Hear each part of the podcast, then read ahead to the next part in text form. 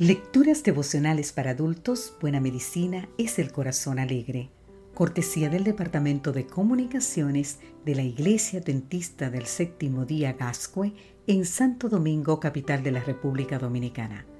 En la voz de Sarat Arias. Hoy, 25 de agosto, los malos pensamientos.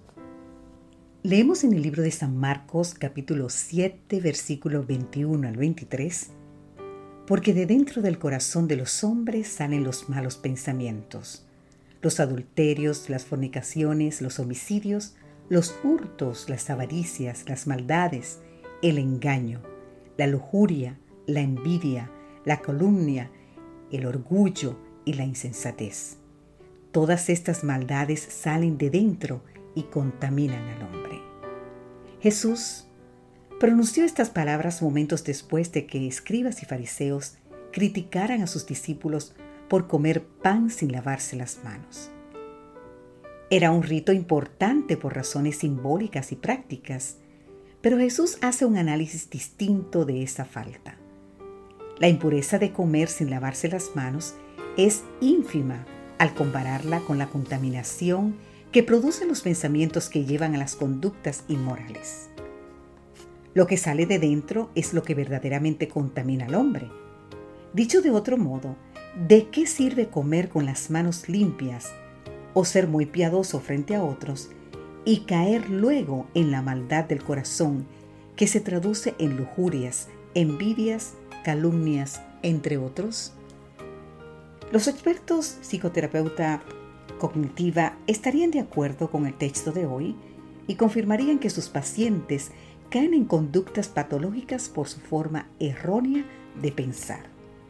Por ejemplo, cuando alguien se preocupa de forma exagerada, ilógica y repetitiva por cosas que podrían ocurrir, absorbiéndole el tiempo, restándole ánimo y quitándole fuerzas, se está acercando a la depresión y a la ansiedad.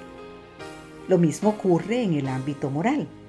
Cuando pensamos en un acto pecaminoso nos recreamos en sus detalles y buscamos argumentos que quiten importancia a tal pecado, es muy probable que caigamos en el acto. Los psicólogos clínicos enseñan a sus pacientes a identificar los pensamientos inadecuados tan pronto como se asoman para desecharlos con una negativa rotunda y sustituirlos por temas positivos y adaptativos. El cristiano también se beneficiaría de utilizar semejante método cuando le asalte la tentación sustituyendo los pensamientos inmorales por promesas bíblicas, un canto, una oración de gratitud al Creador, entre otros. La auténtica batalla de las conductas adictivas se libra en la mente. Por ello es tan importante centrarse en los procesos mentales para conseguir cambios. De igual manera, para el cristiano la batalla entre el bien y el mal tiene lugar en la mente. ¿Qué pensamientos te acercan a Dios?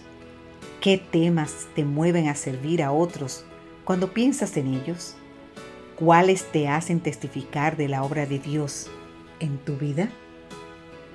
Observa cuidadosamente los contenidos que circulan por tu mente y pídele a Dios que te inspire a mantener aquellos que te acercan a Él y motivan el amor por tus semejantes.